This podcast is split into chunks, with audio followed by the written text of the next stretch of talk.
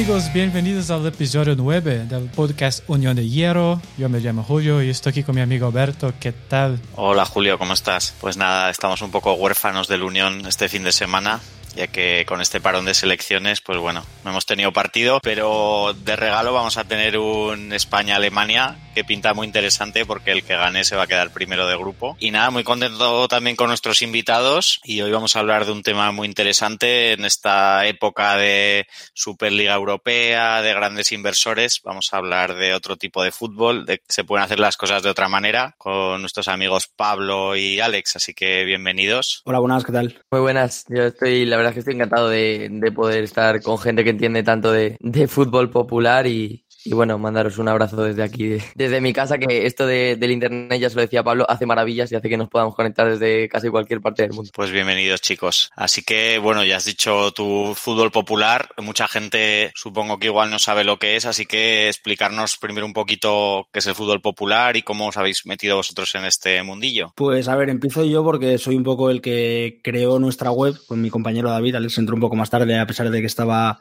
siempre muy pendiente de nuestro trabajo, pero el fútbol popular básicamente equipos que pertenecen al 100% a sus socios y que mediante asambleas eh, toman todas las decisiones no deportivas, evidentemente, del equipo. Entonces, pues básicamente tú pagas tu cuota de socio y con ello, aparte de tener ciertas ventajas en el club, que ya depende de cada equipo, eh, votas. Entonces, las decisiones importantes, como puede ser a lo mejor el cambio de estadio, las cuotas de los socios, etcétera, pues tienes ese poder de elección. Hay unas elecciones cada X años y bueno, básicamente eso que puedes elegir. Y bueno, nosotros consideramos que es el fútbol más romántico que hay, sobre todo en una época en la que las sociedades más hacen tanto daño al fútbol. ¿Y cómo empezó esto? Pues a ver, nosotros somos estudiantes de periodismo universitarios y el año pasado teníamos una asignatura en la que teníamos que hablar, bueno, elegir un tema de, de, deporte básicamente y teníamos que hacer un proyecto, ya sea una página web, un canal de YouTube, un podcast o lo que fuese, alrededor de ese tema. La gente elegía temas como, yo qué sé, eh, la Champions, la Euroliga, el tenis, el fútbol sala. Y yo, pues en un momento de locura, pues le dije a David, oye, ¿por qué no lo hacemos sobre el fútbol popular?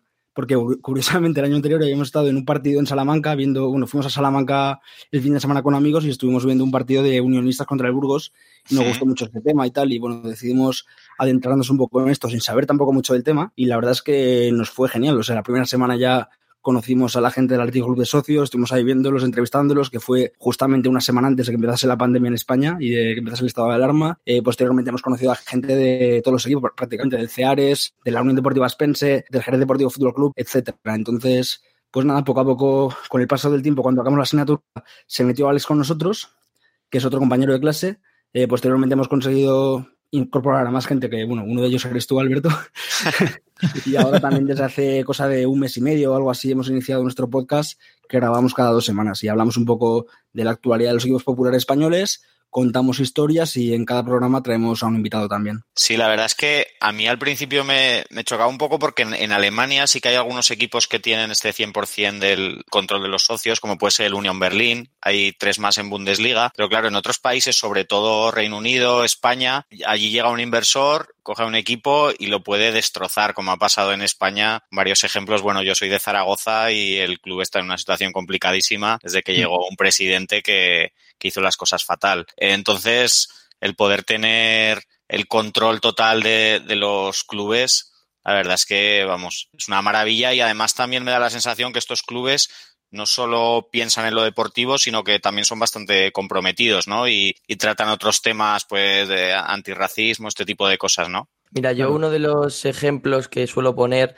eh, con una mala gestión de un club no tiene mucho que ver precisamente con una desaparición por temas económicos, que también, sino más por el robo del sentimiento y el robo del club a la afición.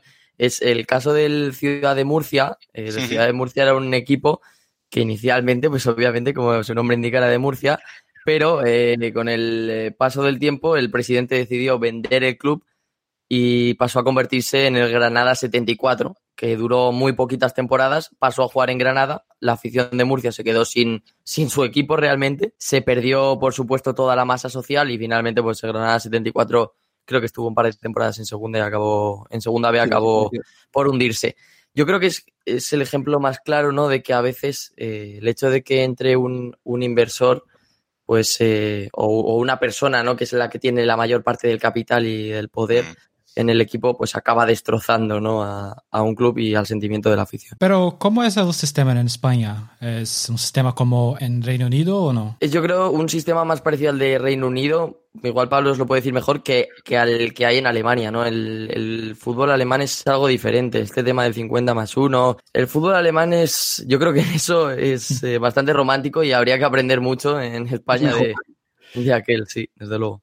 Eh, yo quiero comentar en eso que, bueno, el fútbol alemán, por así decirlo, como lo comentaba David una vez en un podcast, decía que en Alemania es como que un club o sea, un club alemán es lo normal es que sea popular, por así decirlo, ¿sabes? Que sí. suele pertenecer a los socios y salvo algunos casos como pueden ser el Hoffenheim, que lo comentaste tú en un podcast de aquí de Unión de Hierro, Alberto, el Leipzig, el que más era? El Wolfsburgo, ¿y cuál más? Me dejo uno. Y, y el Leverkusen y el Leverkusen justo, pertenece a la empresa Bayer, salvo estos equipos, el resto pertenecen a sus socios y si no es al 100% es con un 50 más 1, como el propio nombre dice, pero en España y en, y en Inglaterra es una cosa bastante distinta, ya que, bueno, aquí sabemos que en los años 90 llegó la ley de la conversión de, las, de los equipos en sociedades anónimas deportivas y la cosa cambió bastante. Entonces, mm. bueno, evidentemente el fútbol alemán en eso creo que nos lleva años de ventaja. Sí. Bueno, pero al final yo creo que está en una situación de retroceso con los ejemplos que tú ponías, que al final son amenazas para, para el sistema actual porque hay otros inversores que están buscando esos agujeros legales, como ya se ha hecho en Hoffenheim o en Leipzig, para intentar evitarlo. Entonces creo que, que en otros sitios donde la cosa ha llegado al peor extremo, que es gente que llega ahí buscando negocio y cuando no lo tiene se va, pues que se vuelva a los orígenes del fútbol con este fútbol popular, creo que, que vamos, que al final, si en Alemania las cosas van a peor, llegará un momento que también se, se buscará que todo el mundo vaya en esa dirección. Sí, y además, Alberto, en el tema que comentabas antes de que los equipos populares también están más volcados en el sí. tema social, ¿no? En el sí. tema, eh, pues el ejemplo que te ponía antes del, del, Ciudad de Murcia, pero realmente yo creo que los 16 equipos de fútbol popular en España coinciden un poco en este tema, sin, sin centrarse en temas ya políticos. Sí. sí. que es verdad que tienen eh, bueno una raíz social bastante importante y siempre tratan de ayudar a, a, otras asociaciones, a vecinos del barrio o de la región donde se sitúen. Y en el caso del Orihuela Deportiva, por ejemplo, que es un club de, de Orihuela en, en Valencia, en la provincia de Alicante, incluso dan charlas eh, de otro tipo de temas que no tienen realmente nada que ver con el fútbol, pero que también pueden apuntar de arena tanto a los aficionados como a los vecinos de, de la ciudad. Y yo creo que también es, es, muy interesante. No sé si en Alemania se lleva a cabo este tipo de acciones, pero la verdad es que también es muy interesante que a través del fútbol podamos ayudar y podamos aprender. Sí, a ver, yo creo que en eso eh, nosotros intentamos hablarlo bastante. El Unión es un equipo que, que tiene compromiso social con el barrio y, y aparte de, de, la importancia que le dan a los socios en la toma de decisiones, también organizan una regata anual en la que van todos los socios. Hay una liga entre los propios aficionados eh, de fútbol que juegan todas las semanas entre ellos. Y luego, por ejemplo, pasó que hace un par de años cambiaron de patrocinador. El nuevo era una inmobiliaria y en Berlín hay muchos problemas con, con ese tema y los propios socios obligaron a que el director de esta inmobiliaria fuera a explicarles pues qué iba a hacer por la ciudad, cómo iba a cambiar las cosas y porque realmente podía ser un buen patrocinador para el club. No sé si acabaron muy convencidos, pero al menos no. obligaron a que diera esas explicaciones que en un club normal esas cosas no pasan. Creo que Unión es como un Rayo Vallecano, ¿vale? ¿O no? Del estilo, ¿no? Sí. Estilo. Bueno, pero el Rayo Vallecano, por ejemplo, ahora tiene un presidente que muchos de los eh, aficionados no están contentos con él y en el propio barrio ha nacido un equipo de fútbol popular que es el Independiente de Vallecas. Así que eh, justo han debutado hoy, además, han debutado hoy en la tercera regional madrileña, que bueno, en Madrid se está viviendo una mala época en ese sentido porque a día 15 de noviembre han debutado las ligas regionales y bueno, además va a ser de un modo bastante curioso porque sí. al empezarse tan tarde va a ser partido, va a ser una liga solamente a una vuelta y sí. contra un equipo te puede jugar tanto, te puede tocar jugar tanto en casa como fuera de casa. Entonces igual te toca contra uno de los rivales más complicados fuera de casa, pero bueno, claro. una cosa bastante curiosa. Yo quería preguntaros, eh, habéis dicho que en España hay 16 equipos, está creciendo mucho la cosa, pero un poco el origen del fútbol popular está en Reino Unido. ¿Qué nos podéis decir de estos inicios, de, del equipo así referencia? Sí, a ver, en 2005 nació en Manchester el United of Manchester. Eso lo explicó muy bien David justamente en un artículo que hicimos nada más empezar, pero fue básicamente un grupo de aficionados del Manchester United, el de toda la vida, que estaban descontentos por las decisiones que estaba tomando la directiva del club. Entonces como que se separaron de su equipo y fundaron un equipo, bueno, un equipo nuevo en la ciudad de Manchester que tiene un nombre bastante parecido, es el FC United of Manchester. Y bueno, no sé exactamente en qué categoría están, pero están bastante bien. Tienen un estadio de, con un aforo de 4.500 espectadores, así que la verdad es que está, es un equipo que ha llegado bastante lejos con el modelo este fútbol popular. Llevan ya 15 años y es todo un referente para todos los equipos de este movimiento, tanto del resto de Europa o del mundo como de España. ¿Y qué significan estos colores verde y amarillo, que son un poco el símbolo del fútbol popular? Eso lo hablamos también en un artículo. Eh, no estoy ahora muy seguro, me pillas un poco con el culo al aire, por así decirlo, pero, eh, pero es como. Eh, creo que era una, una, bufanda que empezaron a llevar los aficionados del United of Manchester en, símbolo de protesta contra, contra sus directivos del Manchester United. Desde entonces se ha convertido en todo un símbolo para el fútbol popular en todo el mundo. Y bueno, también, por ejemplo, eh, se lleva mucho en los partidos del Atlético Club de Socios, que es el equipo pionero del fútbol popular aquí en España, que nació de una forma bastante parecida, la verdad, por antiguos aficionados del Atlético Madrid que estaban eh, disconformes con las decisiones de los Gil. Y bueno, es un símbolo para el fútbol popular ahora mismo. Mm. Bueno, yo quería aportar un poco, como has dicho antes, que, os estoy ayudando, colaborando un poco con vuestra página. Eh, un poco mi idea era buscar equipos de otros países, intentar entrevistar a alguien de esos clubes y por ahora he hecho tres y la verdad es que está siendo gente súper amable, contándome un montón de historias de, los clubes. Sobre todo estoy viendo eso, que aparte de querer ser un club que mejoren lo deportivo con sus recursos, tienen un, un, apartado social importante, siempre ayudando a la comunidad y al barrio y demás. Y el que va a salir la semana que viene me parece muy interesante porque el ejemplo que comentabas antes del Ciudad de Murcia que se fue a Granada, pues en este caso no se fueron de ciudad, pero prácticamente les destrozaron el equipo porque es el Austria Salzburg que fue el primer experimento en el fútbol de Red Bull, que llegó allí y al principio parecía que les iba a ayudar porque metió dinero en un equipo en una situación complicada, pero vamos, de un día para otro les cambió el nombre, los colores, el nombre del estadio, incluso quería borrar su historia prácticamente y, nacieron como equipo de fútbol popular un poco para recordar a aquel club anterior que también me da la sensación que es un poco lo que ha sucedido en España con varios clubes, ¿no? Por ejemplo, Unionistas quiere recordar al antiguo Salamanca o algunos otros. ¿Nos, nos podéis poner algunos ejemplos así de, de, España, de un poco este, este formato? Que, que, yo he visto en internet que se llaman clubes Fénix, porque es como que, que resurgen de sus cenizas. Mira, yo no sabía lo de clubes Fénix, la verdad, Alberto, pero, pero sí. es bastante curioso. Sí. Eh, el caso de, de, unionistas, como bien comentabas, y como pasa en muchas ciudades, bueno, al final llega la crisis a España, como a todas las empresas, a los clubes que son sociedad anónima deportiva, pues también eh, les hizo mucho daño. En el caso de, de, unionistas, tú bien comentas, refundan el club sin querer ser ese mismo club, ¿no? Sin querer ser como la continuación del club, sino eh, pues una especie de, bueno, hacer, hacer honores, ¿no? A, a la Unión Deportiva Salamanca. De hecho, en el minuto 23 de cada partido se canta el himno de la Unión, en, sí. antes en el Estadio de las Pistas, ahora a partir de ahora será en el Reina Sofía. Y bueno, otro dato curioso, otro gesto curioso es que en el primer partido de la temporada de Unionistas, cuando se marca el primer gol, eh, todos los jugadores se juntan y suben las manos al cielo en recordatorio también de la Unión Deportiva Salamanca, que son gestos bastante bonitos que no estamos quizás acostumbrados a ver. Luego otro caso es el del Jerez, que es verdad sí. que en el caso del Jerez, el club eh, del que parte el Jerez Deportivo no llegó a, a, desaparecer. Finalmente la situación económica es apurada, pero sí. bueno, de hecho, eh, en uno de nuestros podcasts estuvo con nosotros Javi Copano y nos contó que la situación es tan apurada que no pueden eh, permitirse pagar el, bueno, los costes del estadio municipal de Chapín, por eso no juegan allí. Eh, básicamente, en el caso de Jerez, justo cuando iba a desaparecer el club, ¿no? Cuando peor estaba, eh, descendiendo sí. categorías por el tema económico, con impagos, etcétera, etcétera, surge el Jerez Deportivo en una reunión, en una asamblea con gran parte de los socios del antiguo club que mm. creen que los últimos presidentes que estaban llegando al club simplemente querían un beneficio propio, un beneficio generalmente económico eh, de subvenciones, de temas de, del ayuntamiento de Jerez o sí. de, la, de la comunidad andaluza, ¿no? Eh, dicen que eh, las campañas publicitarias, por ejemplo, son bastante subvencionadas allí en Andalucía a los clubes, por ejemplo, las campañas de abonados, y bueno, muchos solo querían llevarse el dinero de la campaña de abonados y, y claro, y aprovecharse de eso. A mí otro tema que me parece interesante es el de los, de los derbis. Sea, hay varias de estas ciudades, en Logroño y de estas que estamos hablando, en Jerez, en Salamanca, que hay un equipo que, por decirlo así, es más tradicional, su forma de gestionarlo, incluso por lo que yo entiendo, corregirme si me equivoco, tienen más relaciones con el ayuntamiento y demás. Y luego están los equipos de fútbol popular que también tienen una masa social importante. Entonces, ¿cómo se gestiona esto en esas ciudades?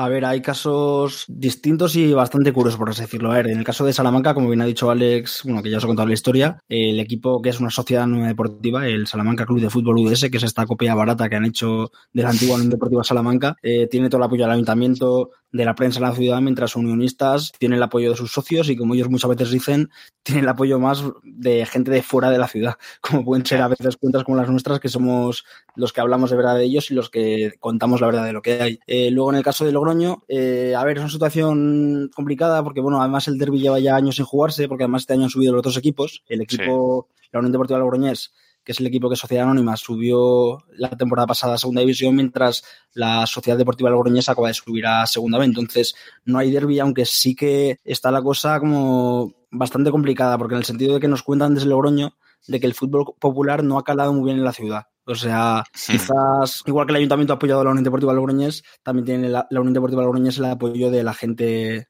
de la gente en la ciudad. Y después está un caso bastante curioso que es el de Orense, en el que el alcalde este último verano eh, hizo un a los dos clubes, a la Unión Deportiva Orense, que es el club popular, y al Orense Club de Fútbol, que es el equipo que pertenece a, bueno, sí, el equipo que no es popular, básicamente de la ciudad.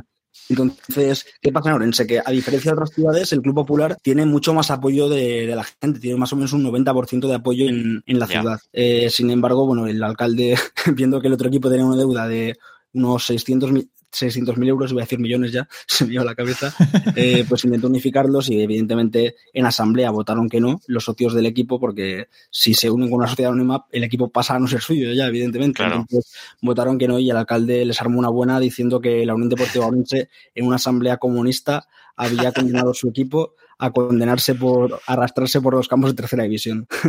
Y hay que decir también, el alcalde, eh, con el principio de, temporada que habían hecho tanto Unión Deportiva Orense como Orense Club de Fútbol, volvió a, escribir un tuit, ¿no? Porque los dos equipos estaban justo abajo de la tabla, criminando que por culpa de esa unión, pues al final eh, iban a acabar jugando en preferente o en otras eh, categorías, ¿no? Un poco arrastrándose por, por, otras categorías. Y la verdad es que desde que ese tuit, la Unión Deportiva Orense ha vuelto a, a sumar puntos, ha vuelto a ganar. Ya son siete puntos los que lleva sin embargo, el Urense Club de Fútbol, el, club que es Sociedad Anónima Deportiva, es último del grupo con, con tan solo un punto, con lo cual igual al alcalde se le caen se le caen las palabras de la boca cuando acabe la temporada. Yo quería preguntaros una cosa que me parece que os dijeron el otro día o que comentó alguien. Alguien un poco sugería hacer una competición propia de los equipos de fútbol popular y vosotros decís que no, que preferíais que se pudiera demostrar que las cosas haciéndolas de otra manera eres capaz de competir contra las sociedades anónimas deportivas. Eh, ¿Qué opináis de esto y,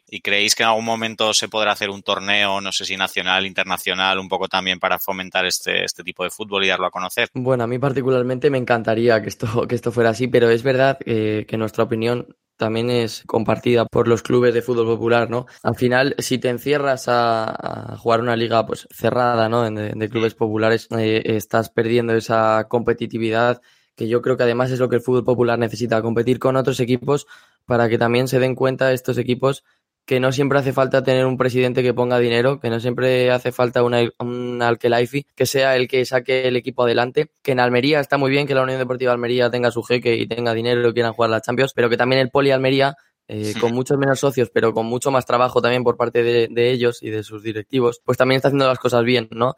Entonces, al final, el hecho de que se produzcan estos derbis, de que Unionistas pueda competir con un club que tiene un capital mucho mayor y que juega en el estadio grande de la ciudad y que tiene la prensa a su favor en muchos casos, pues yo creo que también es, es un hito ¿no? para, para estos equipos. y Javi Copano, por ejemplo, nos comentaba del Jerez, Miguel también de Unionistas, que realmente a los clubes populares les gusta competir contra, contra su homónimo, por así decirlo, en, en Sociedad Anónima Deportiva, en esos derbis y que bueno, también es, es un día importante para, para, los socios y para la ciudad. Sí, que, es un tema complicado, que dice Alex que le suele gustar enfrentarse, pero al final, por ejemplo, eh, nos lo contaba Javi Copano de Jerez, que en los primeros enfrentamientos del Jerez Club Deportivo con el Jerez Deportivo, muchísima gente no quería ir, se negaban a ir porque era realmente un partido contra el equipo al que ellos pertenecen, el equipo del que surge su sentimiento. Entonces, como que no les hacía mucha gracia. ¿Qué pasó en ese caso? Que hubo un partido en, el cuarto enfrentamiento que tuvieron, si no me equivoco, que hubo una agresión al entrenador del Jerez Deportivo Fútbol Club y entonces como que la gente ya se picó y de verdad quiso acceder a los partidos. Después estaba también el caso de Salamanca, en el que la Federación de Peñas de Unionistas se niega ya a ir a los partidos al Mántico. ¿Por qué? Porque reciben un trato bastante malo por parte del otro equipo de la ciudad, entonces es como que se niegan a ir. Y otro tema que trataban, perdón Alberto, otro tema que trataban pues algunos directivos de los clubes populares es hasta dónde puede llegar el fútbol popular. Porque si bien decimos que nos gustaría que compitieran con sociedades anónimas deportivas, en muchos casos el hecho de tener una masa social inferior, que es de lo que depende la economía de, de los clubes, especialmente de la masa social, pues al final les permite llegar hasta donde de momento han llegado unionistas o logroñés, hasta la segunda B. Más allá es difícil, bueno, de momento es imposible porque hasta que la nueva ley del deporte no, no cambie, eh, de momento tenemos previsto sacar un artículo también sobre ello. La nueva ley del deporte lleva aprobada hace bastante tiempo, pero con el tema del COVID no se ha sacado adelante. En principio se tumbarían las sociedades anónimas deportivas en categoría profesional, con lo cual si un club popular ascendiera a segunda división, no tendría por qué convertirse a SAD, pero bueno, de momento es imposible. El tema social es muy importante y entonces quizás haya un techo o un límite lejos de la primera división. Pero una de las cosas que yo creo que es más importante es que al final los socios de estos equipos lo que buscan es divertirse los fines de semana con su equipo. Les da igual que sea en segunda B, en tercera o como algunos clubes de fútbol popular que están en regional. Para muchos cuesta comprenderlo porque están acostumbrados a ir al Bernabéu o al Camp Nou a ver partidos de Champions, pero al final te da la sensación de que cada vez estás más alejado de, tus propios jugadores, de tu club y, demás. Creo que encontrar el equilibrio que, por ejemplo, en Alemania puede ser el Unión Berlín, de un equipo que intenta hacer las cosas de esa manera, sin volvérselo con lo económico y consigue llegar a, a Bundesliga. A ver, suena muy bonito, pero yo estoy convencido que los propios socios del Unión Berlín, si lo tienen en segunda bueno, ya ha pasado, o incluso cuando estaba en tercera o cuarta división, seguían animándoles y les daba un poco igual la categoría en la que estaban. Por eso me da la sensación que para mucha gente es difícil de entender que prefieras animar al Poli en tercera que al Almería en segunda, pero al final da la sensación de que es tuyo, ¿no? De que es un equipo propio. Claro, y al final cuando, cuando algo es tuyo, lo saboreas mucho más. Cualquier objetivo al que llegues se ve mucho más. Por ejemplo, un ascenso, que si es un equipo en el que tú eres básicamente un mero espectador en el que tú pagas tu abono, eh, ves los partidos y es como si vas al cine realmente. Entonces, es lo que te digo, a mí me lo contaba mucha gente de equipos populares, que bueno, evidentemente hemos hablado con muchísimos directivos, que ellos realmente bajan de categoría y como tú decías, que ellos van a seguir ahí, que les da igual, que evidentemente pues les dará pena, pero que van a seguir ahí a pie de camión animando y apoyando. En cambio, tú te vas a un partido, a un equipo, perdón, de primera o segunda división y cuando el equipo baja de categoría, en algún caso quizás no, pero lo normal es que el número de abonados descienda radicalmente. Mira, yo, yo soy socio del de Madrid y cada vez me siento más eh, un cliente. Ya no eh, una persona que está alejada de los jugadores del club, sino un cliente, ¿no? Al final con el tema de que los equipos se vayan a jugar las pretemporadas a Estados Unidos porque les da más dinero. La venta de camisetas cada vez es eh, más difícil, ¿no? Porque al final el bolsillo no llega a pagar 120 euros que te piden por una camiseta, etcétera, etcétera. Además, eh, los clubes por lo general cada día organizan menos quedadas de sus aficionados. Eh, digamos que no dan un trato directo con estos. En el Atleti de socios, por ejemplo, hacen los domingos de partido, creo que me lo podrá corregir Pablo si, si me equivoco, hacen una quedada entre los socios y comen paella y beben cerveza antes de los partidos. En otros clubes eh, también se lleva a cabo el tercer tiempo, que es algo propio del rugby, pero bueno, eh, los aficionados quedan para luego tomarse unas cervezas o picar algo, ¿no?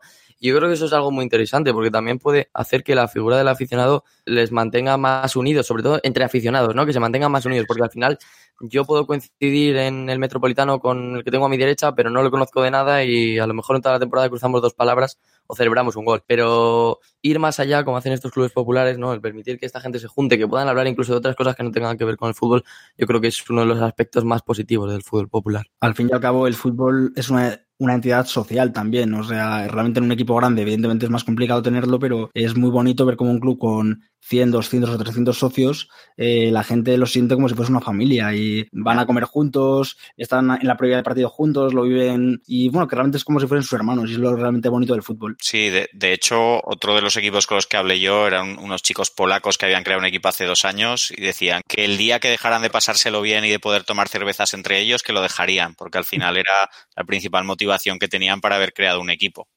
Eh, y bueno, ya por, por concluir, eh, preguntaros un poquito por el Unión Berlín. No sé si, si lo seguís, qué tal os está pareciendo este año, que está ahí el equipo metido un poco arriba. Pues, yo quiero comentar una cosa muy curiosa porque me recuerda a lo que dijiste tú cuando empezaste Unión de Hierro, que por cierto me he escuchado todos los programas hasta ahora.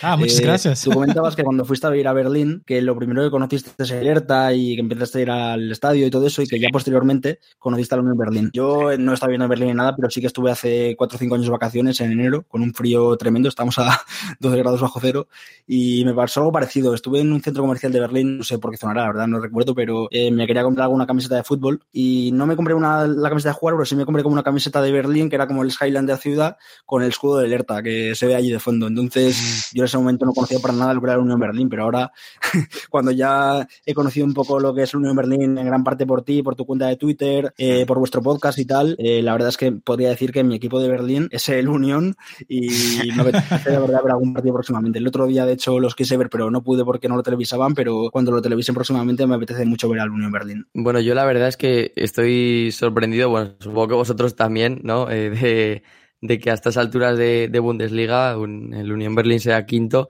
Hmm. Yo creo que en Alemania, a diferencia de en España, el límite del fútbol popular, también al ser diferente, ¿no? Lo que entendemos por fútbol popular, el límite puede estar mucho más arriba, el techo puede estar mucho más alto. Y sin duda que un equipo que además de hacer a la afición, eh, pues al final parte del club.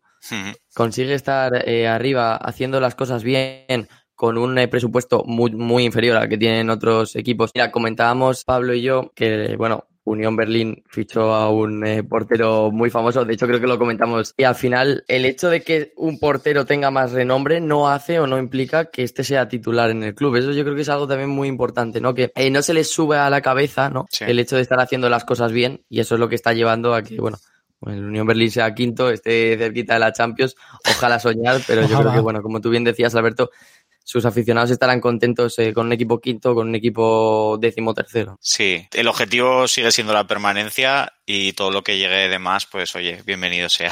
No hay que volverse locos tampoco, ¿eh? No, no. Hombre, está claro que llegar a Europa sería muy bonito, pero el objetivo es complicado y hay que tener los pies en el suelo. Sí. Y chicos, ¿cómo podemos encontrarlos en las redes sociales? Puedes encontrar en Twitter que somos arroba el fútbol pop en Instagram somos arroba el fútbol popular. Luego nuestra web es elfutbolpopular.com y también tenemos, no con muchos seguidores, pero sí que tenemos un canal de Telegram que es el fútbol popular, eh, tal cual, he escrito separado, con la tilde en la U y todo eso.